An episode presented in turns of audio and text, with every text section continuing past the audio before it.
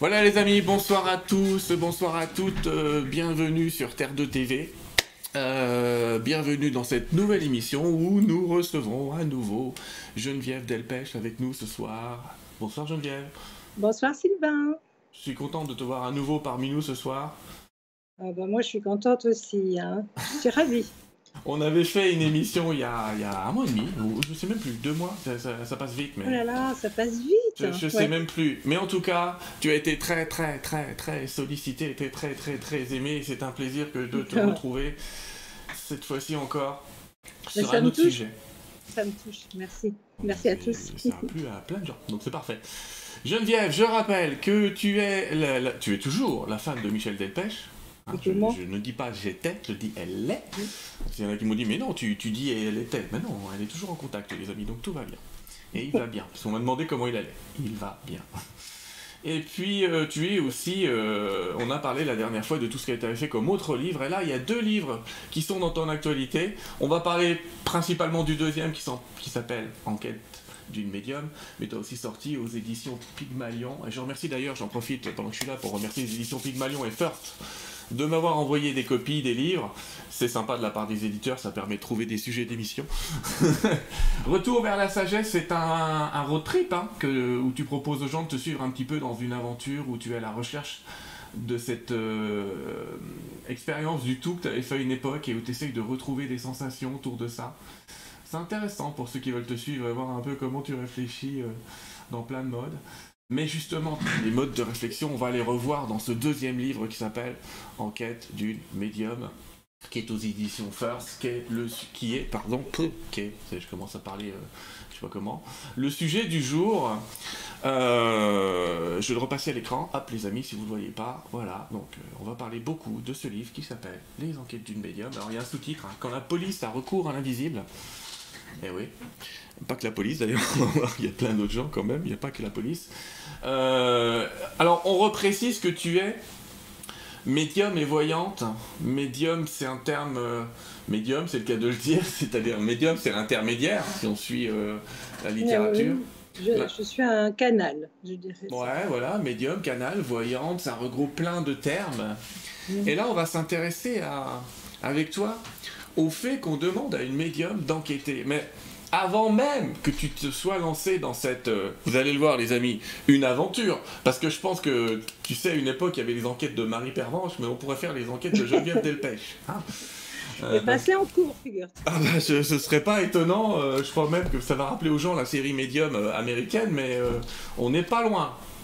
On n'est pas loin, et d'ailleurs on va en parler, on n'est pas loin, et même au point de vue émotionnel, c'est pas si facile que ça à vivre, on va en parler aussi. Qu'est-ce qui, quelle est l'origine la première chose qui t'a fait dire que tu étais capable de savoir que les gens étaient où ils étaient quand ils étaient morts, etc. Le, départ de cette histoire. oui, ben, tu sais, je, raconte toujours la même chose parce que c'est mon histoire. C'est depuis l'enfance, euh, ma grand-mère qui était, elle n'était pas, elle faisait pas un métier de, mm C'était une mondaine qui recevait, euh, qui faisait du spiritisme, mais qui avait un véritable don, qui était passionnée par tout ça. Et très vite, elle a dit que, elle disait cette petite a le don en parlant de moi. Mais ma sœur est très, très, a une sensibilité aussi, un instinct extraordinaire et des, il lui arrive des choses incroyables. Et surtout quand on est toutes les deux. C'est très étrange, mais quand on est toutes les deux, ou quand je suis avec ma nièce Bénédicte aussi, nous arrivent des choses incroyables parce qu'elle est médium, elle aussi. Euh, et, et, je pense qu'un ou, deux de mes enfants le sont. Mais je crois qu'on l'est tous, surtout. Voilà, ça, je reviens toujours à ça. Mais je baigne depuis l'enfance dans cet univers, donc j'ai pas je ne me suis pas dit, tiens, euh, je suis médium. C'est ma grand-mère qui me répétait ça, mais je ne savais pas trop de quoi elle parlait. C'était quelque chose d'assez euh, banal presque dans la famille. Mhm. C'est plus tard, vers l'adolescence, euh, quand mes amis étaient, me prenaient pour, pour, une farfelue ou alors me, me, me lâchaient pas pour que je leur, je leur fasse de, des séances de voyance, que je me suis rendu compte que j'étais un peu à part dans ce domaine. Mais je pense qu'on l'est tous, plus, ou moins. Je pense, à, je crois à un univers connecté, que nous sommes tous connectés, donc je ne suis pas différente des autres. J'ai un canal peut-être un peu plus ouvert, voilà, un peu plus gros que les D'accord. Ceci dit, euh, joliment, j'espère. Joliment. Alors, le, départ de, on va pas, on va pas, on va pas raconter toutes les histoires qu'il y a dans le bouquin. On va en parler comme ça légèrement. Il y en a peut-être une ou deux qui sont assez courtes et que je, dont sur lesquelles je vais te poser des questions, mais pas toutes parce qu'il y a des affaires un peu lourdes. Vous en va voir Norman Le Landais, on va voir euh, beaucoup de choses, Christelle Mouzin, enfin, euh, peu importe. Mais tu démarres le livre en parlant effectivement que tu es avec ta grand-mère et que tu parles d'un membre de ta famille euh, est-ce que tu peux euh, nous expliquer ça? C'était. C'était pas un membre de la famille, c'était un ami de la famille. Oui, pardon. Voilà. Bah, simplement, j'ai fait un rêve toute petite d'un de nos amis qui devait se marier à peu près huit jours plus tard. Et je, disais à ma grand-mère le matin, c'est trop triste qu'il soit mort, il allait se marier, tu as vu, on l'a retrouvé à tel endroit, etc. Alors ma grand-mère affolée a appelé la famille en question et le jeune homme allait très bien. Donc ça a un peu euh, fait rire certains et agacé d'autres. Mais malheureusement, il est, il est, mort d'hydrocution après avoir fêté sa, sa vie de garçon, je crois qu'on dit comme ça. Hein. Et euh, il a voulu se baigner dans une rivière très froide des Landes. Et il est mort d'hydrocution et, et, on l'a retrouvé là où je, je l'avais dit. Ça a commencé comme ça. Je n'ai pas le souvenir d'autres voyances avant mais j'avais une dizaine d'années à peu près, et après, ça n'a plus jamais arrêté. Euh, mais au début, c'était pas très souvent.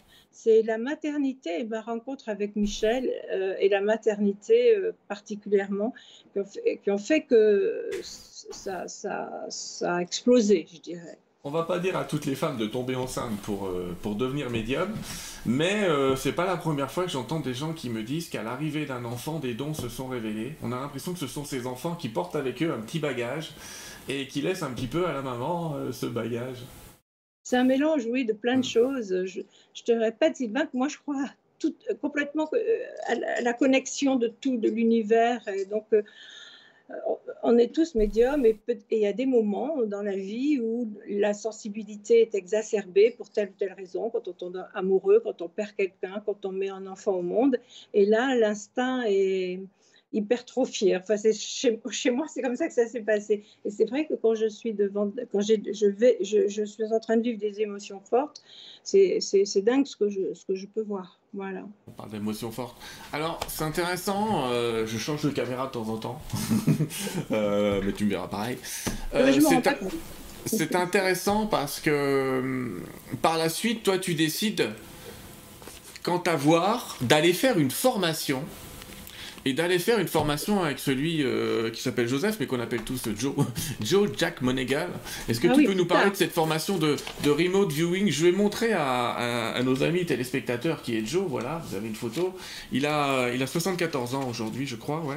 Et c'est un, je vais préciser qui il est, c'est un ancien militaire qui a travaillé pour un projet secret américain qui s'appelle le projet Stargate, bien avant la série euh, télévisée qui était du remote viewing. On va voir un peu ce qu'est le remote viewing, c'est, de la vision à distance. Euh, il a même travaillé un projet qui consistait à, j'allais dire, fouiller dans les esprits des gens pour aller trouver des réponses ou les faire changer. Euh, les piloter à distance. C'est pas simplement simplement voir à distance, il arrivait avec son équipe aussi à piloter des gens à distance. Et toi, tu as décidé, comme ça, d'aller faire un stage avec lui. Et, j'ai envie de dire, euh, mais pourquoi? Pourquoi? J'ai été sélectionnée et, c'est une longue histoire. J'ai été sélectionnée et j'ai un, un mauvais souvenir, c'est pas gentil pour lui. J'ai un souvenir douloureux de cette expérience parce que mhm. je me suis retrouvée dans un entraînement. Alors, ils, ils, choisissent des sujets doués, ce qu'ils appellent des sujets doués. On est peu nombreux. Ah, ils choisissent comment? Il y a un appel d'offres Il y a quelque chose? Oui, il nous faut passer des tests, il nous faut de voyance, enfin derrière des, chacun derrière des écrans ou des, et c'est ceux qui sont le plus, euh, qui, qui, qui, rendent la meilleure copie, je dirais, qui sont sélectionnés. Et bon, il faut dire que c'était ultra secret ce que faisait cet homme. Mhm. Euh, Jimmy Carter, dans ses mémoires de président de la République des, États-Unis, a, dit que ce qu'il avait le plus impressionné pendant son, son, son mandat présidentiel, c'est cet homme qui avait retrouvé un, sous-marin ou un avion, je ne sais plus, qui s'était perdu. Enfin, cet homme est un médium extraordinaire. Et donc, euh, une, quand il a pris sa retraite, on lui a donné le droit de divulguer ce savoir et, il parcourt le monde pour, il parcourait, je ne sais pas ce qu'il fait maintenant, pour trouver des sujets doués et les former au remote viewing. Les Russes l'ont fait de leur côté, euh, même dans des sous-marins, parce qu'on s'est rendu compte que ça marchait encore mieux sous l'eau. Et euh, les Indiens ont été très intéressés par ça, les Brésiliens, les Anglais, enfin, et la France en tout dernier. Mais euh, elle, bon, j'ai quand même été formée au remote viewing. Et là, je peux vous dire que j'ai fait un entraînement de GI. Michel et mes enfants me suppliaient d'arrêter. J'étais détruite. GI mental, hein. Ah, c'est terrible. C'est un enseignement euh, quasi militaire, violent, je dirais. Euh, on vous laisse pas réfléchir, on frappe sur la. Mais quand c'est fini, si, si, tu veux, je, tu, te rends compte des bienfaits, enfin des, des résultats, tu te dis waouh, euh, c'est impressionnant. Mais alors, je ne le referai pas c'est un entraînement vraiment hard. On est en train de parler de plusieurs jours où à toutes les heures du jour et de la nuit, vous avez des possibilités d'entraînement où on vous demande, c'est ça qui est compliqué, surtout d'éviter de réfléchir euh, et d'agir vraiment par instinct. Euh, il y a des tas de gens d'ailleurs, il faut savoir les amis, qui quittent ce stage qui dure quelques jours. on était deux à la fin. Ah sur, une, quinzaine. il y a énormément de gens qui lâchent le truc parce que c'est pas c'est pas un truc simple, d'accord? C'est il faut avoir quand même des forces psychiques, même internes, assez fortes pour y aller comme ça. C'est pas dire oh, je vais faire un petit stage pour apprendre à regarder ce qui se passe à côté de la Tour Eiffel. C'est pas la même limonade. Euh, il peut, euh, il vous contente pas de vous dire d'aller regarder des cartes postales dans des enveloppes. Hein. Il y a des tas d'exercices. Il, touche le mental, il mm. touche plein de choses et mais c'est intéressant, c'est quand même très intéressant et les résultats sont probants. Mais waouh, c'est violent. Et donc, tu as fait ce stage parce que tu avais envie de voir à distance, parce que tu voulais développer ton don, parce que. Hmm, pourquoi? J'étais abonnée à, à, une association de, de, gens qui témoignaient de, de, ce qui leur arrivait. Moi, j'ai témoigné un jour, chose que je ne faisais jamais puisque je l'ai fait. J'ai mhm. vraiment témoigné que sur l'ordre de, et avec l'accord de Michel du père Brune, mais ça c'était à peu près dix ans avant que Michel s'en aille et que je rencontre père Brune en étant en correspondant avec cette association, dans cette association, avec les gens de cette association, un jour j'ai reçu un mail disant écoutez, ce, quand même, on trouve que vous avez des capacités incroyables, est-ce que vous mhm. accepteriez de faire un test? Alors je, suis allée faire le test, je ne dirais pas où, on m'a demandé de, je ne dirais pas où, mhm. et euh, donc j'ai fait le test de remote viewing pas loin de Paris. Et euh, au départ, je me suis dit, bon, allez, comme j'ai été sélectionnée, je continue ben, ça a été vraiment dur. Je n'ai pas choisi de, le faire. Euh, si, bien sûr, j'ai choisi. J'avais mon libre arbitre. Je pouvais dire non. Je suis allée au test. On m'a proposé de, le faire. Je suis allée. Mais c'est quelque chose. Hein. C'est perturbant. Très perturbant. Alors, comme je suis sûr que j'aurai des questions, si, si, les amis, si vous voulez savoir si vous êtes capable de vision à distance, je voudrais que vous sachiez qu'il existe aussi des tests en ligne de l'Institut de Noétique. On parlera peut-être avec quelqu'un ah. de l'Institut de Noétique bientôt. Je ne connais pas. Connais pas L'Institut de Noétique, c'est un institut qu'on trouve un peu dans le monde entier. Et la noétique, c'est en fait c'est la nouvelle science, si tu veux, neuronale de, de, de, générer des dons, on va dire, qui regarde autour de tout ça, euh, peu importe. Toujours est-il que le site noétique.org, N-O-E-T-I-C.org, euh, vous permet de tester vos capacités psy. Ah, c'est bien, j'irai voir. Mais le remote viewing, en fait, il faut se mettre. Bon, on ne le sait pas quand on va au départ, mhm. mais après, quand vous êtes un sujet doué et qu'on vous forme vraiment, on vous sollicite pour des recherches dites archéologiques, parce que ça, les, les, remote viewers sont très forts. Il y a beaucoup de découvertes archéologiques qui sont faites par, euh, grâce au remote viewing, mais aussi pour l'armée et pour bien d'autres choses, le terrorisme et tout ça.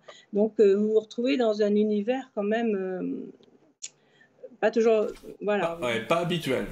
Pas, habituel. D'accord Et on, va, on peut même dire que Joe McMonegal, à Monegal, je sais pas si on dit Monegal ou Monegal, je connais pas bien son nom, euh, je sais pas bien prononcer les noms en anglais, j'ai toujours un peu de mal. Il était aussi capable de. Il voyait des choses sur la Lune, on va dire. Il a été travailler sur d'autres planètes. Il s'est pas contenté de ce qui s'est passé sur Terre. Oui, oui. Il est archi décoré, il, est, il travaille pour la FBI, pour la CIA. 20 ans d'armée. Rigolo du tout. Beaucoup de bouquins, donc c'est un, personnage intéressant. Parlons d'un autre personnage intéressant. Et là, celui-là, tu le rencontres en 2009 on le connaît un peu plus en France, puisqu'il s'agit de Carl Zero. Et Carl Zero te met comme ça, pas comme ça parce qu'il te connaît, sur, euh, sur une enquête. Tu peux nous expliquer euh, J'allais presque dire, mais qu'est-ce qui lui a pris de te mettre sur cette enquête? Alors, Karl, c'est une histoire qui n'est pas facile non plus. Je ne sais pas comme Louis Viewing, mais il m'en a mm. fait voir de toutes les couleurs. Ah, Karl produisait des émissions de, de, des émissions policières. Mm. Et un soir, j'avais nous avions invité dans notre maison de, de, de, Croatie, où nous habitions, euh, mes enfants, et Michel et moi, euh, Éric Mouzin, le papa petite Estelle Mouzin, dont j'étais et je suis toujours proche, et, sa femme, sa compagne, et je ne sais plus qui y avait encore. Et j'invite Karl également, que je, on ne le fréquentait pas, car on ne le connaissait pas bien. Je le connaissais, oui, en tant que personnage public, mais mm. on se rencontrait de temps en temps à Trouville, où nous, nous, aimons aller tous les deux, tous, en tous les cas, nos deux familles. Et je lui dis, bah, Karl, viens si tu veux dîner chez nous, tel jour, il y aura un tel, un tel. Il vient. Et là, Eric lui explique ce que je faisais, comment je l'aidais pour euh, retrouver Estelle et tout ça. Et ça a fait un tilt dans la tête de Karl. Il dit, mais attends, mais moi, je vais avoir besoin de toi pour certaines enquêtes.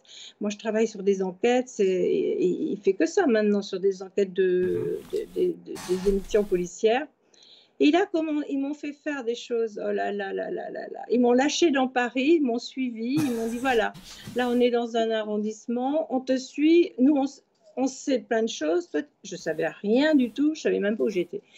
Et il y avait aussi Karin Hutzboot, qui est une, euh, une néerlandaise, euh, qui est un profiler, qui a enseigné à Harvard, enfin, qui a une tête vraiment. C'était la seule profiler euh, femme au monde à l'époque que Karl connaissait et qu'il avait invité. Et donc nous voilà partis dans les rues de Paris et tout d'un coup devant un immeuble, devant l'entrée d'un immeuble, je suis prise de, froid, je me mets à trembler et je dis euh, j'ai besoin de rentrer là, c'est là où je veux vous amener. Ils disent rien, hein, ils me suivent, on, se fait ouvrir la porte et il me dit tu veux aller à quel étage? Je dis non, je veux aller dans les caves. Et donc, on va dans les caves et je les amène dans un endroit du, sous-sol. C'est un souvenir que vraiment, c'est terrible. Si Karl m'entend, il le confirme. On est en train d'écrire un livre tous les deux de nos souvenirs, justement. Et euh, je, me fiche dans un endroit de la cave et je, je, suis prise d'une émotion épouvantable. Je dis, mon Dieu, là, il y avait un matelas plein de sang, une petite fille a été violée, a été poignardée, c'est une horreur. Et j'étais à la bonne adresse. J'étais euh, où une petite fille, peut-être euh, dix ans plus tôt, hein, ou cinq ans plus tôt, je me souviens j'ai pas la mémoire des dates exactes, mais bon, avait été violée, poignardé sur un matelas. Enfin bon, j'ai revécu la scène. J'étais en train, bon, ils m'ont sorti de là.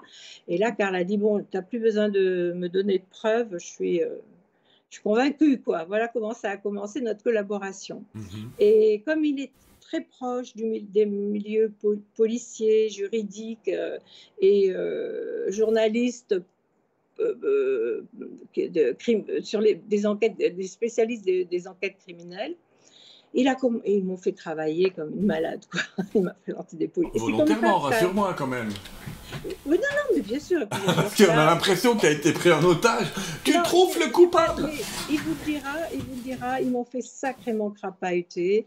Et j'ai vécu des moments difficiles parce que je trouvais des endroits où il s'était passé des drames épouvantables. Mm. C'est pas facile, hein, toujours, la voyance. Et, et comme j'ai décidé d'aider j'en fais pas un métier, je le répète toujours, je ne reçois pas chez moi. J'ai essayé, ça a duré trois jours, je suis incapable de faire ça. Non, je, je, pars dans le monde entier pour aider euh, des familles à retrouver euh, des disparus ou, à, entrer en contact avec des défunts. Ce qui m'arrive souvent euh, à la demande des familles, c'est devenu ma vie. Mais c'est pas toujours facile et il y a des moments où. et car il m'en a fait voir. Je vous dis, vous lirez dans le prochain livre qu'on écrit ensemble il m'a fait crapahuter le sacré Karl. Et il a tout noté, c'est ça qui est bien, c'est qu'il a tout noté. Et puis il y avait Karine Kibot, il y avait plein de des policiers, des juristes, donc euh, il a les preuves quoi de tout ça. Ouais. Et euh, bon, je, profite un petit peu de l'actualité. Tu sais qu'il y a une nouvelle actualité sur Estelle Mouzin? Euh, non. Ils, bah, ils, font des recherches un petit peu ailleurs. Pour, pour autant, ils n'ont ah toujours pas. Ils ont toujours pas été cherchés là où toi tu l'as vu. Alors, moi, je pense que j'aime pas parler de ça, puis c'est une, ça me fait de la peine pour elle. Passe à autre chose si tu veux. Mais non, mais elle est morte à un endroit, mais elle a été enterrée à, un autre endroit. Oui, je vois un endroit sableux, blanc et enfin blanc, une terre blanchâtre, sableuse, oui, et avec une entourée d'une forêt. Voilà, et dans l'ouest parisien. Hmm. Euh, je suis dans, tu vois, j'ai dit aux gens, il y a plein de marques dans le livre, j'ai fait plein de petites remarques. Mais comment tu choisis tes cas euh, parce que on te voit aller dans ce livre, c'est pour ça que je vous dis, euh, c'est pour ça que ça me rappelle des épisodes. C'est vrai qu'il y a une filmographie à faire là-dessus. Bon, ce sera scénarisé, hein, parce que toi, tu fais des. C'est un avantage, c'est des chapitres qui sont pas non plus hyper longs, mais euh, on te voit aller au Bangladesh, on te voit aller à l'autre bout du monde. Ben oui. Comment tu choisis d'y aller? Je, Écoute, est-ce qu'on choisit vraiment? On m'appelle et où je vois, ou je ne vois pas. J'essaie de ne jamais tricher et de jamais dire ah, oui, merci je de cette précision, parce que là, je vois plein de gens qui posent plein de questions. Un médium ne voit pas tout tout le temps. C'est pas une science exacte. Ah non, moi, je ne vois. Euh, bah, il n'y a aucune science exacte pour le moment. Rien n'est prouvé. Et, et, et, vraiment, moi, je. Je dis toujours que je ne détiens aucune vérité, mais que j'ai accès souvent à une petite parcelle de vérité à, cette euh, connaissance universelle à laquelle nous sommes tous liés. Et par moments, je vois, j'ai eu la chance d'être contactée par des astrophysiciens, des physiciens quantiques, qui m'ont expliqué les histoires de, de, de dans la physique quantique, les, les, les protons qui, qui, sont tous connectés, etc., les trous de verre. Il y a ouais, l'intrication quantique, c'est même plus les protons, c'est presque une intrication d'information dans le cas. Eh, non, mais c'est pas presque, c'est mm. ça. Et, et, et, par exemple, Nassim Arabian, Arabian, il s'appelle, je ne sais plus. Oui, je ne parle pas la mémoire des noms. Explique parfaitement la voyance. Hmm. Bien sûr que non, on ne voit pas tout. Si je voyais tout, je, je serais Dieu et je suis loin de l'être, ça se saurait. Je ne sais rien mais par moment, je suis connectée. Ah, mais tu as quand même des cas où tu as des pulsions, parce que par exemple, dans ces endroits où tu vas à l'autre bout du monde, c'est déjà arrivé que tu demandes plusieurs fois ton visa, que tu as même l'ambassade de France qui te dit Vous êtes gentil, madame, mais le mieux ce serait pas de pas venir. Euh, oui, même le, ministère de l'Intérieur, oui, il voulait pas parce que c'était beaucoup trop dangereux, mais j'étais certaine.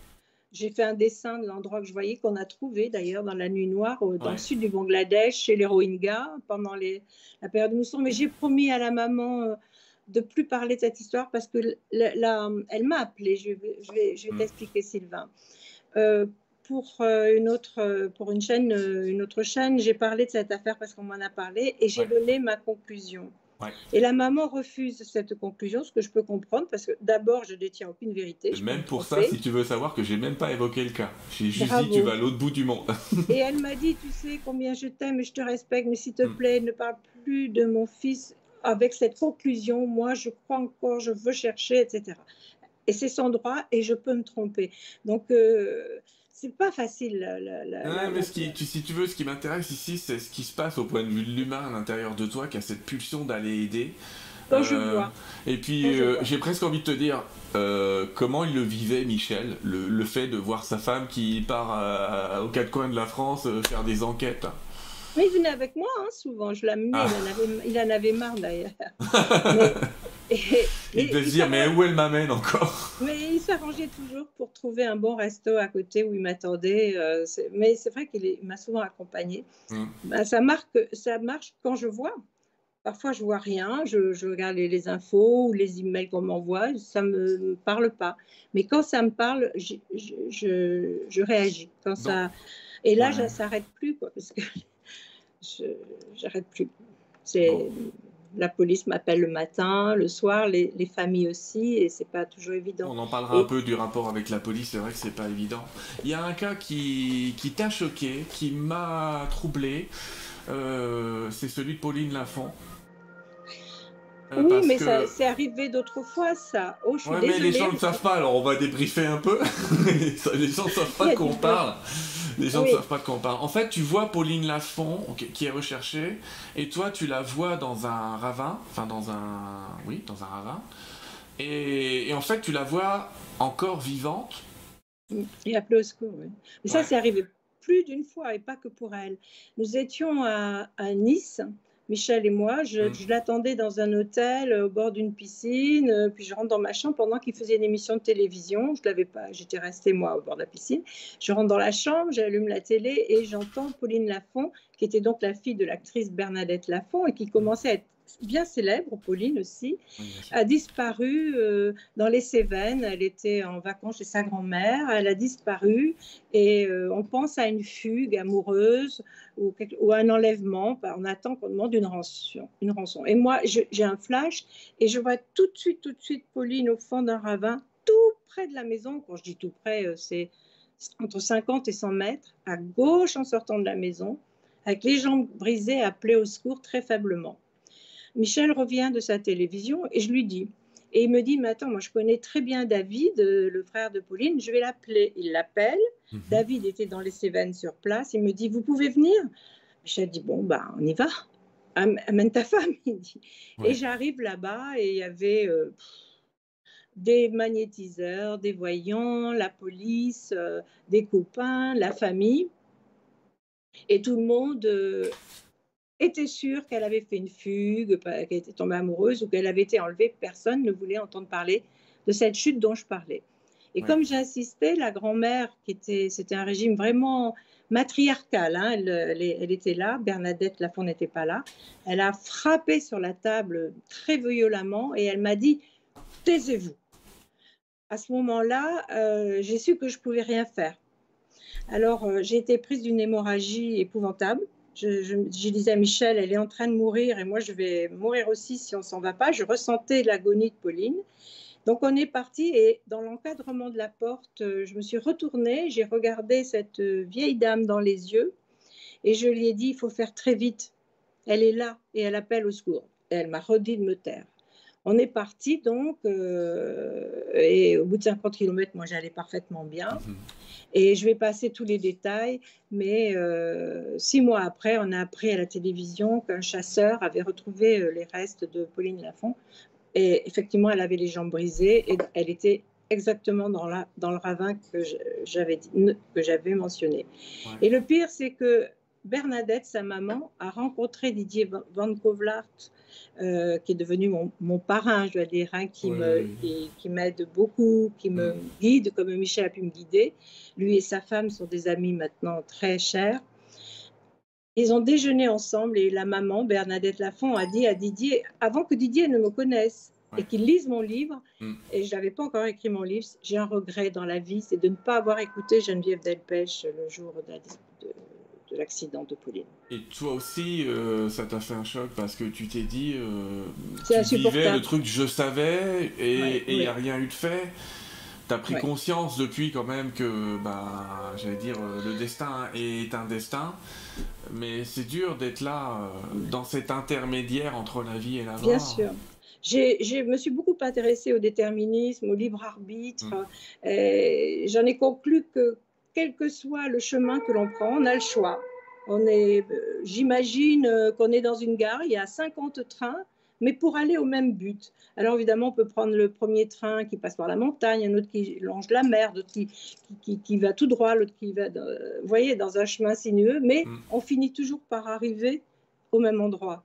Tu vois ce que je veux dire, Sylvain? On a le choix de prendre le train qu'on veut, mais il y a une fin qu'on ne peut pas changer. Et j'ai fini par me dire que c'était peut-être ça et que finalement, son destin, c'était celui-là. Comme j'ai dit à Michel pendant un an, va voir un médecin, il se passe quelque chose dans ta bouche. Il ne m'a pas écouté alors qu'il m'écoutait tout le temps. Et un an plus tard, on lui a diagnostiqué un cancer, mais c'était trop tard, stade 4. Un an plus tôt, il aurait été sauvé. Mais je me suis beaucoup posé de questions sur le libre arbitre. Voilà. Et on meurt comme on vit, c'est-à-dire que c'était sa volonté, c'était quelqu'un qui, était fort, qui est encore hein, très très fort. Euh, il y a dans tes enquêtes, alors je signale euh, mes amis, euh, je, vous ai dit que je n'allais pas vous raconter les histoires parce que c'est le but quand même, c'est de vous amener au bouquin quand même, pas de vous raconter les histoires. Mais bon, il y a énormément d'affaires résolues, certaines ne le sont pas encore, mais tu donnes ton hypothèse dans le livre. Et de temps en temps, j'ai trouvé ça troublant, tu as en fait l'aide des morts, c'est-à-dire tu t'es pas contenté de voir où les gens étaient morts, les morts eux-mêmes viennent te dire où ils sont. Oui, oui, souvent.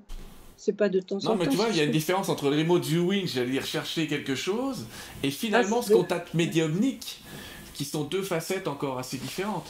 Là, je vois euh, le, cas d'une dame qui donne, alors qui n'a pas été encore, tu dois y retourner d'après ce que j'ai compris, mais qui donne les degrés de latitude et de longitude. Tu appelais ça enquête au pays du ah soleil levant, comme ah, ça, ça C'est fabuleux ça. C'est bon, enfin, ceci dit, c'est dans mon livre. Hein, c'est une jeune femme qui a disparu au Japon Hmm. Et quand j'ai été contactée pour savoir, puisque au bout d'un an, euh, plus d'un an, euh, le Japon, la police du Japon, la police française qui s'est rendue sur place avec des chiens et des choses comme ça ne trouvait rien. Hmm. Moi, j'ai tout de suite, euh, d'abord, j'ai ressenti plein de choses qui la concernaient, mais je l'ai vu. Je l'ai vu plusieurs fois en dormant et au pied de mon lit. Hmm. Et et j'ai dit à sa famille des choses que je voyais. Par exemple, elle jouait la leçon de piano sur un piano noir droit, que j'ai vu après dans sa famille, et c'était le morceau qu'elle jouait tout le temps. Elle me parlait en langage des sourds-muets. Oh, elle venait d'apprendre euh, cette langue, et c'est son propre frère que j'ai rencontré qui l'a amené au cours. Enfin, des choses que je ne pouvais pas inventer. Et un jour, elle m'a donné une longitude et une latitude. Alors moi, je ne sais même pas comment on calcule ça. Et quand son frère a calculé, euh, euh, a essayé de comprendre, eh ben, ça correspondait au degré près à l'endroit où je disais qu'elle qu'elle était. Ouais, Donc je, normalement, je dois aller partir au Japon avec eux pour euh, Allez vérifier cela. Ouais, ouais. Donc tu vois, les amis, vous avez des facettes. Donc euh, vous avez, j'allais dire, Geneviève en remote viewing, Geneviève en communication avec les morts. Et alors là, il y a une histoire que je trouve fantastique, et celle-là, comme elle n'est pas longue, on peut peut-être la raconter. C'est cette histoire où finalement, et ben, je dis ça parce qu'on vient, euh, l'interview précédente, c'était avec Laila Del Monte, où on a parlé de la communication animale. Ah, je sais et là, et voilà, tu te retrouves à suivre un labrador qui va t'indiquer où est sa maîtresse et où il ah, faut creuser si tu peux nous la raconter, celle-là, je l'ai trouvée Bah, d'ailleurs, euh, quelqu'un voudrait en faire un film tellement il a trouvé ça génial. Ah, mais c'est ouf, oui. Mais je suis arrivée dans, l'endroit euh, où cette dame avait disparu, euh, où il y avait cet homme qui était son compagnon, qui était complètement effondré, et ce mm. chien, qui était le chien de la dame, qui était une chienne labrador. Mm. Et dès que je suis arrivée, cette chienne euh, gémissait en se collant à moi, elle se frottait à moi, elle gémissait, elle ne me lâchait pas. J'adore les chiens, ça m'arrangeait bien, on a fait plein de câlins, etc. La nuit, j'ai rêvé de que cette chienne me montrait le chemin, me montrait l'endroit où euh, je fais court parce que ça, ça a duré euh, deux jours. Ah, tu peux y aller, c'est intéressant. le corps de, sa maîtresse. Bon, je me réveille et le lendemain, on apprend par le monsieur que la chienne avait disparu. Il avait perdu sa chienne. Et pour faire euh, rapide, on a retrouvé sa chienne et elle euh, courait devant la voiture. J'ai compris qu'elle nous menait quelque part et elle nous a amenés dans un endroit. Et là, elle s'est mise à aboyer, aboyer, aboyer. Et j'ai dit au policier, elle est là, elle est là, je suis sûre qu'elle est là. Et effectivement, ils ont trouvé le corps de la femme et c'était son compagnon qui l'avait tué, euh, qui nous avait accueillis et qui gardait la chaîne. Voilà, en gros. Hein. Ah ben, c'est une histoire euh, juste très impressionnante et, et incroyable. Moi, ce qui m'intéresse, je vais être dur, c'est pas du voyeurisme forcément, mais je me dis quelle, est la tête des gendarmes et policiers quand tu leur dis en gros creusez là et qu'ils trouvent, parce que tu l'as vécu un paquet de fois ce, ce truc là. Bah, bah, écoute, tu vas être surpris, j'ai pas j'ai pas rencontré de, de. On dit que la France est en retard. En attendant, j'ai pas rencontré de, de sarcasme, de. Pas d'hyper-réticence, en jamais. tout cas. Mais un étonnement, ah. quand même. Même, même pour quelqu'un, j'allais dire, de normal, c'est étonnant. Écoute, le dimanche dernier, j'étais sur une enquête. Les gendarmes m'ont appelé, la police m'a appelé et ils ont fait venir 100, 100 militaires, une centaine de militaires pour suivre mes instructions. Ça, je le dis pas, je le dis sans aucune prétention, mais pour, pour te dire que quand même ils prennent les choses de plus en plus ouais, mais c'est bien, mais ils n'ont pas dû dire aux militaires euh, vous allez creuser là parce qu'une médium me l'a dit, mais euh, si, si, ça ils leur ont dit bah, bah, si, ils m'ont présenté, ils me présentent, ah ils le savent. Et ils suivaient mes instructions au mot, au mot près.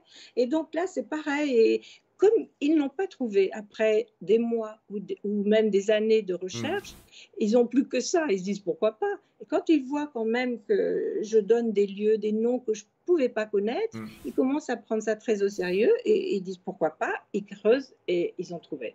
C'est arrivé plusieurs fois ça. Ah, c'est mm. intéressant. Euh, tu vois, on étudie la psychologie de, fonctionnement dans, ton travail.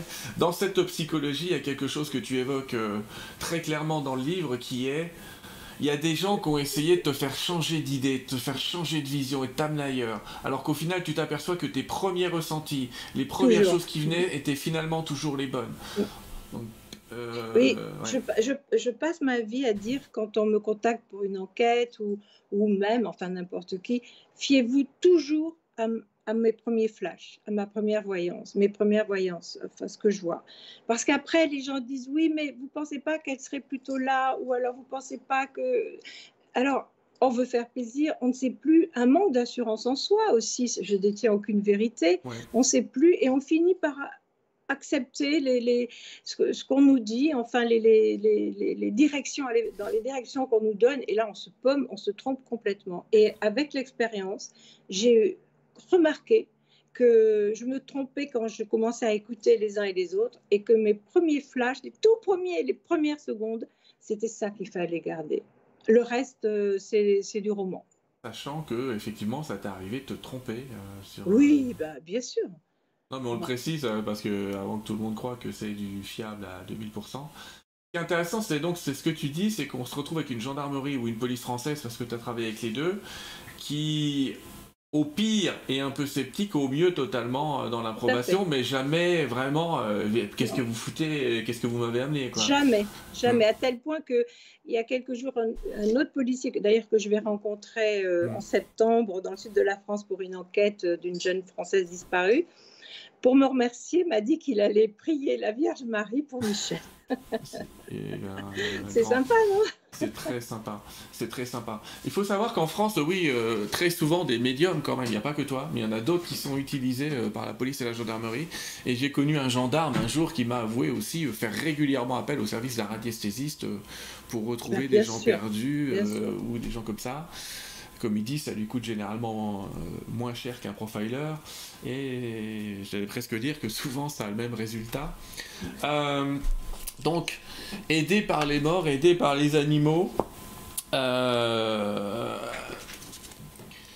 allez, j'en suis dans ce passage du livre, mais, mais c'est transparent dans le livre, où tu expliques quand même que quand tu vis ces histoires, justement, c'est ça le truc, c'est que tu les vis. C'est-à-dire qu'au moment où tu vois les choses, tu vis les scènes. C'est-à-dire que tu vis toi-même les scènes de meurtre, parfois en les voyant, parfois en les intégrant. C'est-à-dire comme si c'était toi la victime. Oui, oui. Ouais, alors ça, c'est très, très dur. Je, vis ça, je n'ai pas toujours vécu ça. J'ai fait mm. cette fameuse expérience du tout, ce, mm cette, euh, tu sais, j'en ai parlé, j'ai écrit un livre là-dessus. On en a parlé la dernière fois. Voilà, où je faisais qu'un avec l'univers, enfin bref. Et c'est depuis cette expérience que je, je, ressens ce que la victime a vécu. Et ça, c'est très, très dur. Alors, j'ai j'ai fait du yoga, je, je, fais beaucoup de méditation. J'apprends de plus en plus à, à, me dissocier un peu de ça, mais c'est pas facile à tel point que par moments je développais des symptômes. J'étais pas malade, mais par exemple j'avais une amie qui avait un cancer des, des, ovaires, elle avait et elle ne supportait que moi. et quand je la, lui caressais le ventre, la pauvre, j'avais le soir le ventre qui avait doublé de volume et j'avais des douleurs épouvantables. Et quand je, pour Pauline Lafont, j'ai eu une hémorragie terrible. Et, c'est vrai que 9 fois sur 10, je ressens ce que la, la victime a vécu. Et c'est des douleurs à la gorge ou, c'est, c'est, c'est terrible. C'est. Ça, c'est dur. Franchement, ça, c'est dur. Mais justement, c'est une vraie question que je te posais. C'est est-ce que tu as un soutien psychologique par rapport à ça? Ou est-ce que tu Alors, te prépares toute seule Michel qui, était, Michel avait un chemin spirituel euh, extraordinaire. Il était très euh, religieux, lui, euh, moi, pas. Mais, il m'a beaucoup aidé parce qu'il était très ouvert à tout ça. Moi, quand j'ai fait mon expérience du tout, je ne savais absolument pas de quoi il s'agissait. Lui, il a compris tout de suite. Donc, il m'a toujours soutenu, aidé. Et il a placé le flambeau à Didier Van Kovlar sur son lit de mort. Vraiment, il a, il a demandé à rencontrer Didier Van Kovlar huit jours avant sa mort, hein, à peu près, même pas. Et il a dit à Didier, maintenant, je, vous passe euh, ma femme, mais d'une pas de la façon euh, comme les Esquimaux font pour souhaiter la bienvenue aux visiteurs. C'est-à-dire, euh, je, vous demande de l'aider parce qu'elle elle est complètement à l'ouest, elle a toujours la tête. Elle est prise par ses défunts et tout ça, et elle a besoin d'aide et d'être rassurée. Et si j'avais pas Didier et François, sa, femme aujourd'hui, je ne sais pas comment je m'en sortirais. Michel m'aide beaucoup, mais je, je suis sollicitée pour des, des choses parfois atroces. Et, j'ai besoin de Didier et de Françoise. D'accord. On précise que tu es sursollicité, d'autant plus que tu viens de sortir ce livre, et que voilà, si on, ne rajoutera pas des sollicitations aux sollicitations, parce que je vois plein de questions dans le chat, on n'y répondra pas, les amis, parce que ah, soit c'est pas le sujet de ce soir, soit c'est, euh, bah, nous n'avons pas une enquêtrice nationale pour euh, résoudre toutes les enquêtes non, non classées, j'allais dire, euh, actuellement. Euh, avec toi. Il y a, d'autres médiums qui font ça. Alors, bon. Alors, moi, il y a. Des fois, c'est les familles qui te cherchent. Des fois, c'est la police. Euh, des fois, c'est les deux. Hein, euh, parce que tu vraiment, as vraiment tous les cas. C'est pour ça que le livre est intéressant, c'est parce qu'il y a tous les cas. J'allais presque dire toute la palette de gens qui peuvent t'appeler. Des fois, c'est la famille qui prévient pas le proche de l'intéressé. C'est là que ça devient un petit peu tangent parce que euh, tu as quand même toi des renseignements et c'est vrai que on voit que tu n'as pas envie d'imposer ta solution, j'allais dire, à une famille qui est, qui est dans une phase de deuil la plupart du temps, ou semi-deuil parce qu'on trouve pas le corps. Ça m'est arrivé il y a pas longtemps pour l'affaire de Théo qui a disparu en Australie. Mmh. Et euh, une, euh, la maman m'a écrit et une des tantes a, a écrit en disant qu'il fallait que ça s'arrête, qu'il ne voulait pas de médium. Or, euh, je crois que je vois bien pour Théo. Et, des membres de la famille ont fait barrage. D'accord. Bon, après, tu, tu respectes. Mais c'est exceptionnel. Et c'est souvent des intermédiaires qui m'appellent. Là, on m'a rappelé de, de, Birmanie il n'y a pas longtemps pour une affaire qui a été très médiatisée. Et euh, c'est l'oncle et la tante euh, birmans qui, qui m'ont appelé pour leur nièce qui était en France et qui, avait, qui a été assassinée, la pauvre. Et on m'appelle de partout. Hein. Mais c'est souvent un intermédiaire. C'est rare, c'est parfois les parents, souvent, ou la police. Mais c'est plus souvent un intermédiaire parce que la maman n'ose pas ou sont dans le chagrin. Enfin, voilà. Ce qui est intéressant euh, dans, ton mode de fonctionnement, j'étais assez étonné de ça, celui d'entre nous. Il n'y a personne qui écoute, hein, on est on est 3000 là. Euh, l'idée c'est, quand tu as donné ton avis, en fait, tu, tu, tu vas pas chercher ou fouiller ou attendre la fin de l'enquête. C'est-à-dire, on a l'impression que j'arrive, je donne entre guillemets mon expertise et tu repars. Et j'allais dire, euh, pas que tu te moques de la conclusion, mais tu laisses faire les choses. Euh, je ne voudrais pas paraître prétentieuse parce que vraiment, c'est, je, je, reste humble avec cette histoire de, de don. Mais quand j'ai vu, on pourrait me couper les deux mains, je ne changerais pas d'avis. Je, je, euh, comment vous expliquer? Après, si je commence, oui, à insister à, être prise par tout le monde. Mais quand j'ai vu vraiment, comme fiche la paix après les premiers flashs, rien ne me fera changer d'avis, je suis sûre de moi. Donc souvent, je suis sollicitée pour autre chose, je mhm. passe à autre chose. Mais euh, si c'est ça la question que tu me poses, c'est Oui, c'est à peu près ça, mais je trouvais que c'était euh, c'était plutôt bien de réussir à te détacher, j'allais dire, de la suite de l'enquête euh, parce que sinon, c'est vrai que ça te laisse beaucoup. Tu as tellement d'enquêtes en cours que ça te laisserait quand même beaucoup de portes ouvertes. Euh, qui, on, est, on est quand même en train de parler de crimes, de délits, de viols. Il y a des cas de gens découpés en morceaux quand même dans ton livre. Il y a, ben voilà quoi, je veux dire, bon, tu décris pas les scènes, heureusement, mais euh, c'est chaud. Et tu arrives à dire, ok, ben, ce que je pouvais vous donner, je l'ai donné. Et puis voilà, maintenant, euh, faites avec. Je trouve j'ai trouvé le, détachement plutôt sain. Il y a énormément de gens qui passent leur vie à essayer de se dire j'ai raison, et vous verrez, l'avenir le prouvera. Et puis pop, pop, pop, qui passent leur temps à chercher des trucs. Toi, tu t'arrives à te détacher, c'est plutôt sain. J'ai pas le choix, Sylvain, c'est pas possible. Je dis toujours aux gens tenez-moi au courant, tenez-moi au courant de l'évolution. Hum. Et, et, en général, et je garde toujours de bons contacts. Aujourd'hui, on vient de m'inviter une famille que je ne connais pas encore dans leur belle maison parce que je viens de les aider pour un cas très douloureux. Euh, je suis invitée partout. Si j'écoutais les gens, je garde de. On devient amis presque Mais c'est vrai que j'insiste pas. Je veux pas être là à tout prix jusqu'au bout. Hmm. Euh, je suis sûre de ce que j'ai vu. Quand je vois, quand je vois, je suis sûre. Après, je passe à autre chose. Oui, je peux pas. Hein. C'est déjà dur, tu sais. Euh, oui, mais c'est bien. On voit que c'est un. J'allais dire, on est en train de parler d'un de tes livres, mais on voit que c'est pas, euh, c'est pas un commerce, tu vois. J'ai raison, venez me voir, c'est pas du tout ça. Et je le répète, les amis parce qu'on me demande souvent. Geneviève n'a pas de cabinet, elle ne consulte pas, c'est tout à fait volontaire. La plupart du temps, c'est toi qui prends en charge les voyages et, oui, tout le temps. toute la prise en charge. Euh. Par une seule fois, oui. Hmm. pour, le, pour le sud du Bangladesh, la maman a tenu absolument de payer, le voyage.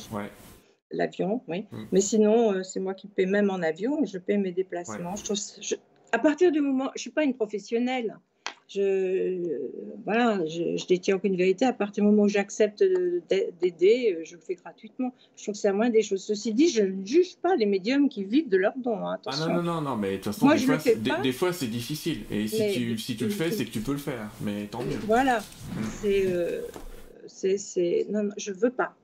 Je veux pas que la notion euh, d'argent entre en compte dans ce. Et ça t'enlève aussi une pression parce que malheureusement, euh, il y a une espèce d'obligation de résultat quand tu es engagé financièrement avec des gens, c'est compliqué.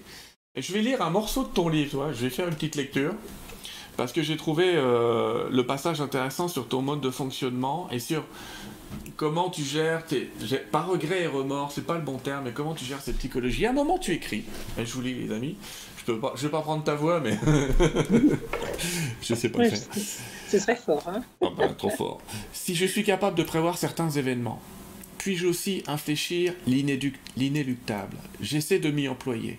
Mais quelle énergie je dois déployer pour aller à contre-courant des prophéties, des certitudes, des résignations véhiculées par les pouvoirs en place ou l'inconscient collectif? Seul l'amour absolu, à travers la prière des croyants ou de bonnes ondes des libres penseurs, peut fournir cette énergie. Mais dans le monde d'aujourd'hui, elle n'est pas toujours renouvelable. Ce passage-là, j'ai trouvé ouf. Je, me suis dit, c'est incroyable. effectivement, tu, te dis, je, je, suis pas Dieu, quoi. C'est-à-dire, euh, je, peux, j'aimerais changer les choses, je les change pas. Je crois qu'il y a une volonté divine derrière tout ça. Il m'accorde de le voir, il m'a donné suffisamment de force pour le voir. J'aurais voulu changer certains événements, mais je comprends que derrière tout ça, il y a un enjeu qui est plus fort que moi. Enfin, c'est ça que ça m'a laissé. Ça m'a laissé ce petit passage, une profonde spiritualité implantée derrière ces enquêtes. Absolument. Ah oui, j'espère. Oui, absolument. Et quand même, au-delà de tout ça, je me dis, nos pensées, nos pensées sont tellement créatrices. Si on se retrouve tous les hommes de bonne volonté, il y a eu un poème écrit là-dessus, se tenir la main, pour envoyer de l'amour, je pense qu'on peut déplacer les montagnes. C'est ça que Jésus a dit quand il a dit, vous pouvez faire bien plus que moi. C'est que nous sommes des êtres d'une puissance, nous avons une puissance créatrice exceptionnelle. Nous avons hérité de la puissance créatrice du Créateur. Et il faut se souvenir de ça. Et je pense, toute seule, je peux rien faire. Mais avec, euh, si on se réunit à plusieurs, euh, souvent des groupes de prière, des groupes de pensée positive, on peut déplacer des montagnes. On y arrive effectivement. on y arrive. Est-ce que tu as eu parfois l'aide de la part d'entités invisibles? Pas les morts, mais des, des, guides ou des choses comme ça? Oui, oui. Mais pas pour des enquêtes, mais j'ai été aidée dans la vie par des entités, des choses absolument inouïes, très belles. Je, J'aimerais, avant ma mort, pouvoir, pouvoir tout raconter, pour laisser une sorte d'héritage, encore une fois sans prétention, mais pour dire aux gens n'ayez pas peur. Euh, on est aidé tout le temps. Il y a, il y a, on est entouré de, de, ce que les chrétiens, les juifs, tout ça appellent un ange gardien. Ce sont hmm. des êtres de lumière. Sylvain est bien placé pour, euh, pour, pour, en parler. Et, et, comprendre ce que je veux dire. Hmm. Et, et cette vie sur Terre n'est qu'un moment, après c'est merveilleux. Et je les ai vus, ils m'ont parlé, j'ai eu des contacts avec des êtres de lumière. Euh, c'est extraordinaire, et pas que pour les enquêtes, loin de là. Et, c'est un héritage que j'aimerais laisser aux gens, à tous. N'ayez pas peur, vous n'êtes pas seul, on est entouré d'amour, et de l'autre côté, ce n'est que de l'amour. Voilà. Allez, restons de ce côté. Mais en tout cas, c'est justement ce qui m'a intéressé. Euh, il y a plein de manières de lire ce livre, les amis, plein de manières. Soit vous êtes euh, un adorateur de romans policiers et ça va être sympa pour vous. Euh, soit vous, parce que quand même, je vais lire un petit peu, tu parles de le, Nordal Le Nandais, tu parles d'Estelle Mouzin, de Pauline Lafont, après, il y a des titres, ça fait vraiment titre de. C'est toi qui as trouvé les titres euh? Oui, Didier aussi, l'éditeur, mais les titres, c'est moi, oui. Oui, oui je précise que c'est dans la... Didier Volkovlark, c'est une collection qui s'appelle Les témoins de l'extraordinaire. Didier a trouvé le titre du livre, mais les titres des, des, des enquêtes, c'est moi. Eh ben, Halloween, Les Disparus de Cherbourg, Cox ah Bajar, Crime crapuleux à l'EHPAD. Enfin, ça pourrait faire des livres à eux-mêmes, ces trucs-là, si tu veux. Les Disparus de Caen, L'étudiant de Birman, La vérité du Labrador la fosse derrière la maison, le matelas de Grenoble, le faux profil. Je lis, je lis ça, et c'est vrai qu'on peut se dire c'est des mini-histoires bien sûr à chacun, mais ce qui m'a intéressé comme angle de vue, mais c'est peut-être moi, c'est l'angle anthropologique, c'est-à-dire comment toi tu vis les choses, comment tu décides d'y aller, comment tu décides d'enquêter et j'allais dire d'humainement te faire avoir, c'est-à-dire que on sent que tu es profondément gentil, parce qu'il y a des gens qui insistent, tu finis par dire oui alors que tu avais dit non. Euh, pas tout le temps, les amis, hein, c'est pas la peine d'insister dix fois, je vous vois venir, mais je veux dire, quand tu as une vision, si tu pas de vision, tu dis aux gens j'en ai pas. Mais si tu en as une, peut-être quand même, quoi. C'est-à-dire que c'est plus fort que toi. c'est ma vie, c'est comme ça. J'ai j'ai pas le choix. J'ai pas le choix, Sylvain. Il faut que je le fasse. Ça fait partie de ce qu'on appelle l'émission. J'ai l'impression que de temps en temps, Michel, il devait te dire bon bah ça va, c'est bon quoi. Euh. Même tout le monde me le dit, pense à toi, mais justement, je je serais pas heureuse si j'aidais pas les autres.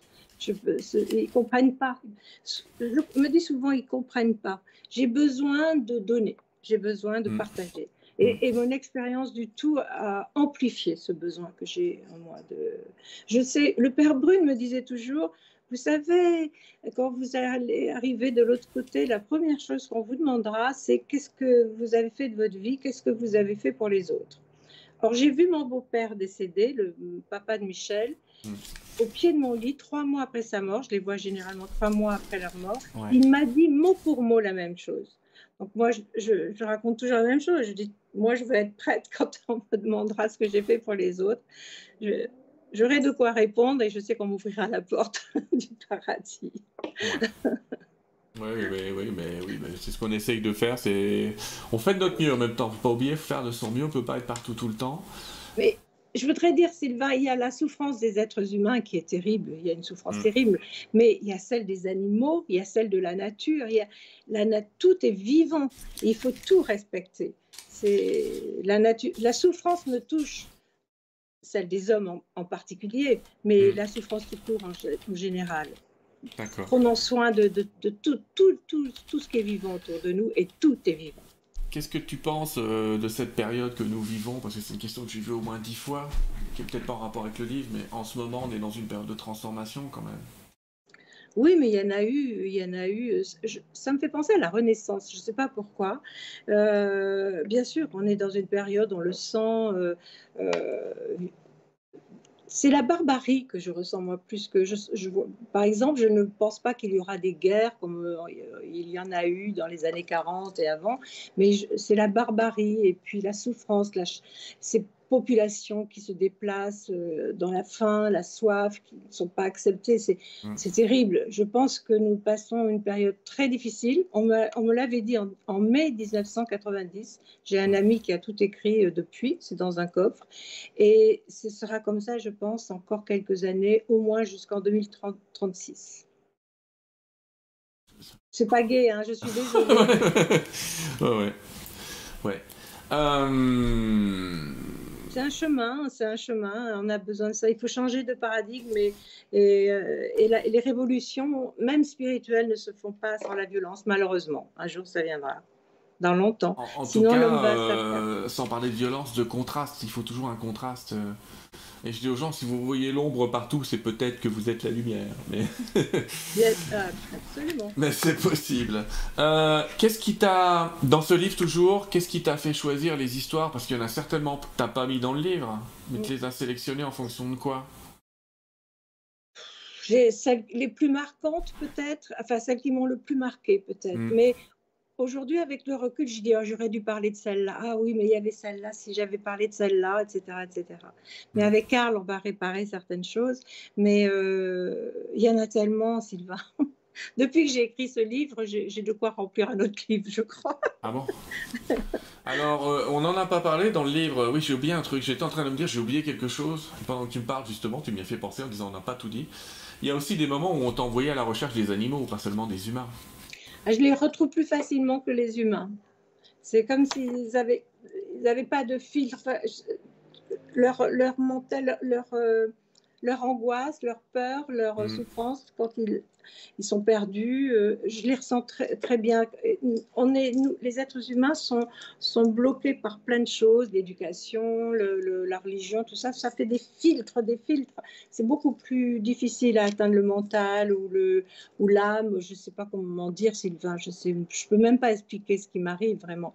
Mais les animaux, je les, retrouve assez facilement. Et quand je les retrouve pas, c'est que je veux pas le dire à la famille parce que je sens la mort de l'animal. Oui, ben, c'est compliqué aussi d'annoncer ça. Est-ce que ça t'est arrivé justement de dire à quelqu'un plutôt, euh, je sais pas, que, que, de vouloir le blesser ou t'as senti ouais, qu'il valait mieux rien dire? Dernièrement, dernièrement, une dame qui m'appelait, hmm. qui vit seule avec son chat, j'ai tout de suite vu son chat mort. Alors j'ai donné quelques descriptions de la rue à peu près où je le voyais, mais j'ai vite arrêté. J'ai dit que je voyais, je pouvais pas plus parce que je savais que le chat était mort. Et elle vient de m'écrire que une dame avait retrouvé son chat mort. Euh, mais je, savais qu'il était mort. Et je n'ai pas osé lui dire. Je sentais que pour elle, c'était euh, son enfant. quoi. Hmm. C'est pas toujours facile de dire. Euh, on a fait un, beau petit tour là-dedans. Je ne sais pas si tu penses. Moi, je pense. Euh, je pas, on, a, on a parlé d'un peu tous les aspects. Est-ce que tu accepterais de prendre deux ou trois questions en rapport avec le sujet? Bien sûr. D'accord. Les amis, si vous avez des questions, posez-les. Mais j'insiste sur le sujet parce que depuis tout à l'heure, je vois plein de questions, mais qui n'ont aucun rapport avec le sujet. Et si on pouvait rester sur cette ligne éditoriale des enquêtes euh, ou des choses comme ça, je, bah, je, les comprends, il y a plein de questions, mais entre les frères de l'espace, qu'est-ce qui se passe avec une émission, avec une autre émission, et, qu'est-ce que tu penses de ceci? Les gens voudraient te poser mille questions sur mille sujets. Il existe des frères de l'espace. Eh ben oui, eh ben oui. Tu as eu des contacts avec, euh, avec eux? J'en ai, vu. J'ai eu aucun contact, mais j'en ai vu. Dans les questions annexes, parce que je crois que je dois avoir une personne par ce que je crois comprendre, c'est pour ça que je... t'as remarqué, je change de truc.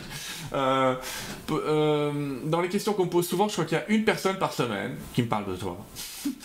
Et ça tourne souvent autour des équations de Tesla et de ah et d'Einstein. Est-ce que tu comptes écrire un livre sur ce sujet-là? Et il y en a qui me demandent où est-ce qu'on les trouve ces équations, bon sang. Bah, elles ont été. Alors, les équations ont toutes été données à Didier Van Kovlart, qui les a fait constater par huissier, l'heure, le jour, et, les a transférés à des scientifiques, mais des scientifiques, pas des rigolos. Il y a des nobelisables, il y a des...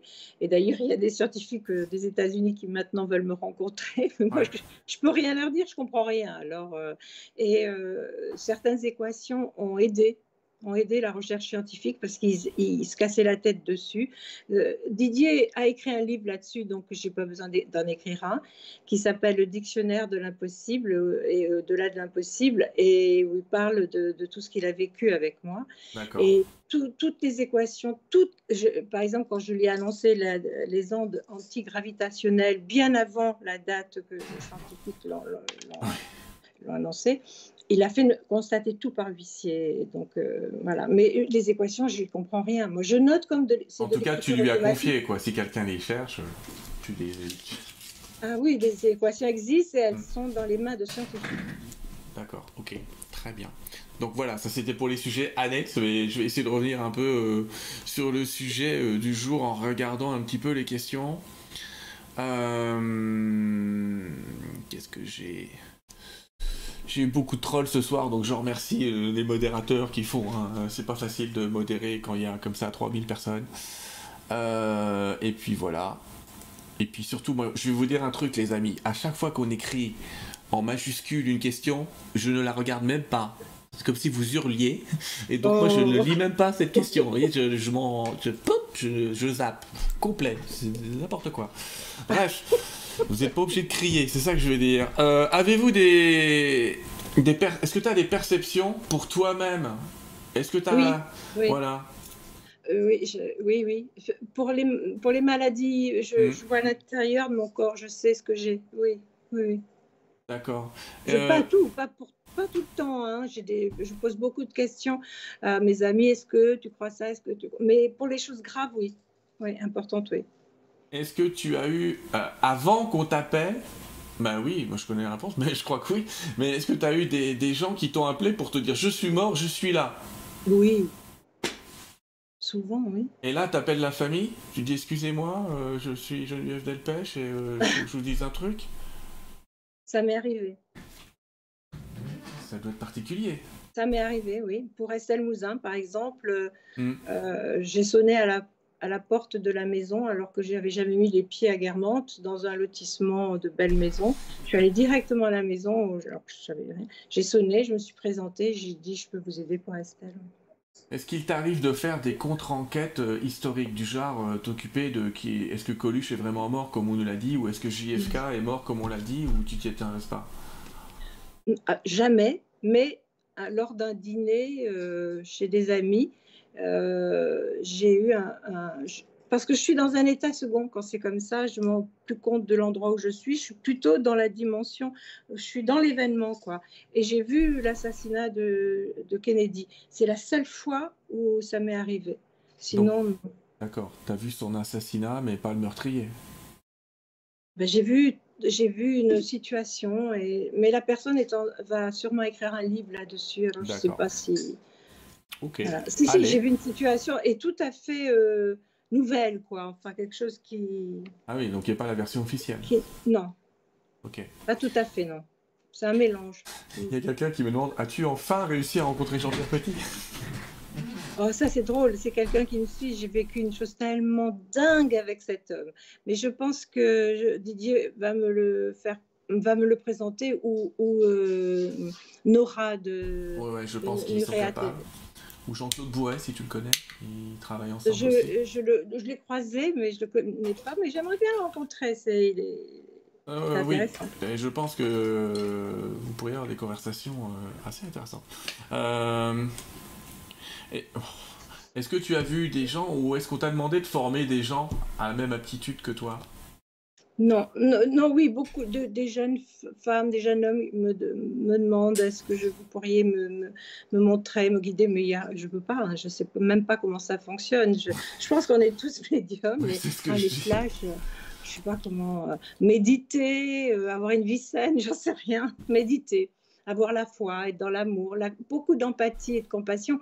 Mais c'est comme si on me demandait d'avoir le talent de Picasso. J'ai fait les beaux-arts, mais je ne serai jamais Picasso. Voilà, on a des dons particuliers, plus ou moins développés.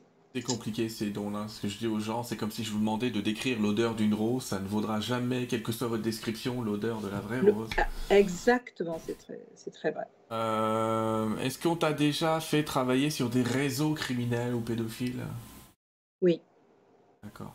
Et pour le terrorisme aussi. Mm. Avec résultat Oui. Ah, je crois qu'il y a une histoire de poseur de bombes dans le livre, non? Oui. Oui, oui, il y a une histoire comme ça, effectivement. Il y en a beaucoup, hein, c'est pour ça que je me souviens pas forcément de tout. Et allez-y, d'accord Je vais le remontrer quand même ce livre tout à l'heure. Je regarde encore quelques questions et puis on te laisse avec le chat.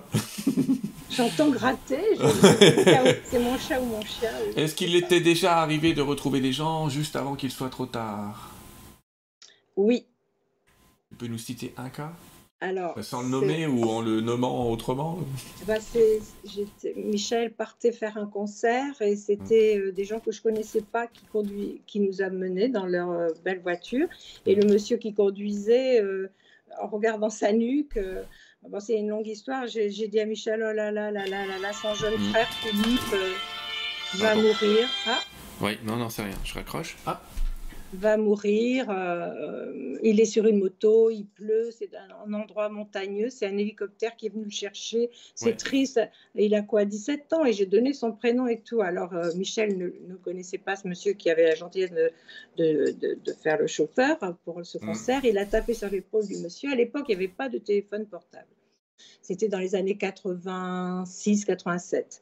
Et il dit, vous avez un frère euh, de à peu près 10 à 18 ans qui a tel âge, qui fait de la moto? Oui, oui, dans une région montagneuse? Ben oui, il habite près de Grenoble. Enfin, on s'est arrêté dans une station-service de l'autoroute. Il a appelé son frère qui s'est mis à pleurer. Alors, je l'ai eu au téléphone et qui m'a dit Oh là là, vous m'avez sauvé la vie. Il pleut. Mm. Ma moto, je suis avec un ami, est en train de, le moteur tourne et j'allais exactement à l'endroit où vous m'avez vu me tuer. Alors, après, je, ah ouais. c'est, je le raconte dans mon premier livre, Le Don d'ailleurs. Et ce monsieur n'a jamais fait de la moto de sa vie. Ça m'est arrivé plusieurs fois, ça, oui. Eh bien, c'est impressionnant. Il y a des gens qui demandent si pour euh, quand tu fais des enquêtes comme ça, tu réponds tout de suite par téléphone ou tu procèdes à un, rituel où il y a des objets fétiches, tu vois. Non, je réponds par téléphone. Spontané, toi. Spontané. Non, je réponds par téléphone ou par mail, voilà. Et je me déplace alors, je crois qu'il y a tous les cas, mais il y a des fois, tu as des visions instantanées, puis des fois, ça va devenir un peu plus tard.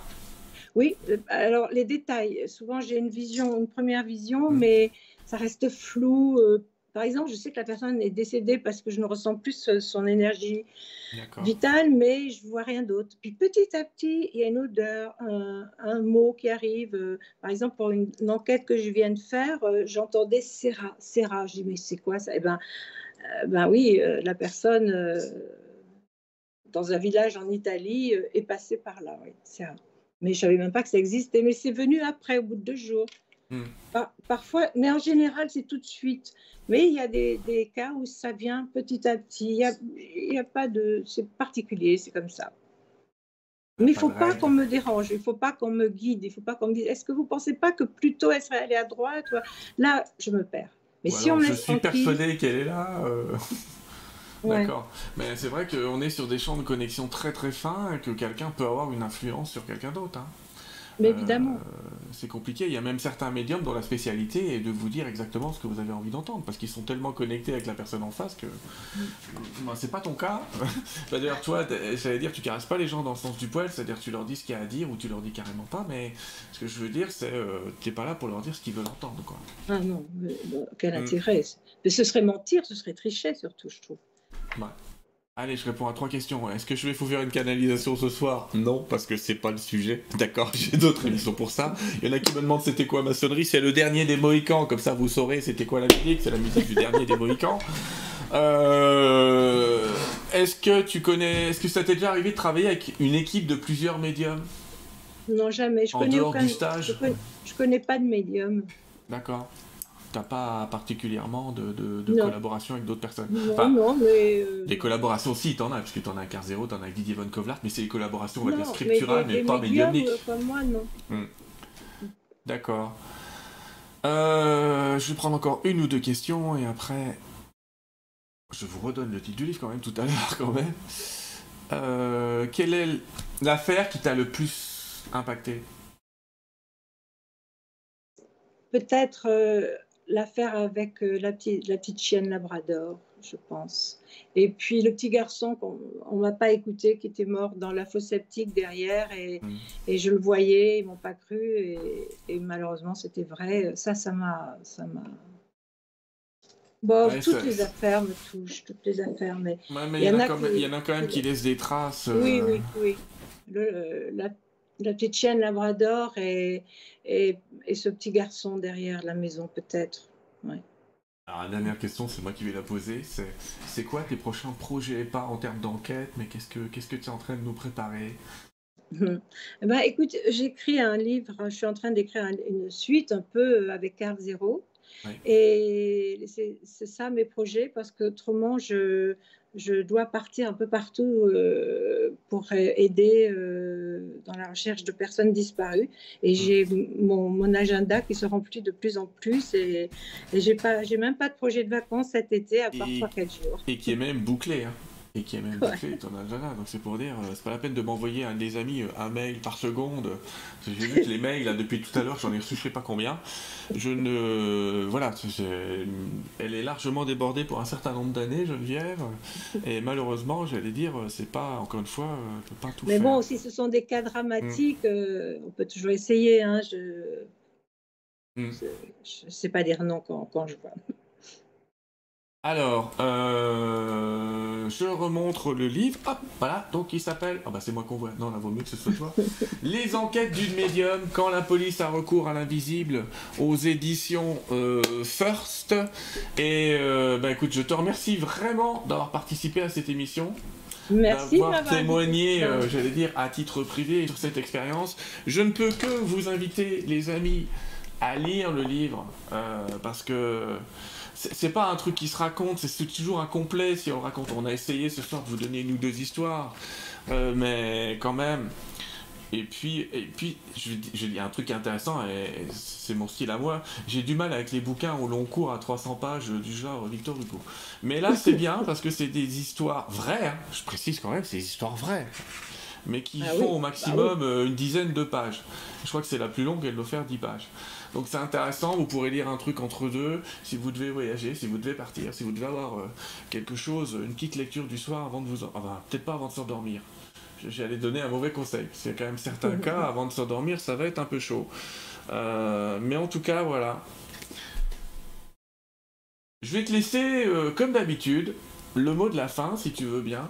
Et voilà, qu'est-ce, quel message tu as envie de passer en ce moment, dans cette période, dans ce moment, euh, sur tout ce qui se passe, sur ce que tu es, sur, ce qui, sur le livre, sur ce que tu veux. Ta carte non, blanche. Pas sur, le, pas sur le livre, je dirais tout simplement à tous ce que je dis toujours, ne vous séparez pas les uns des autres.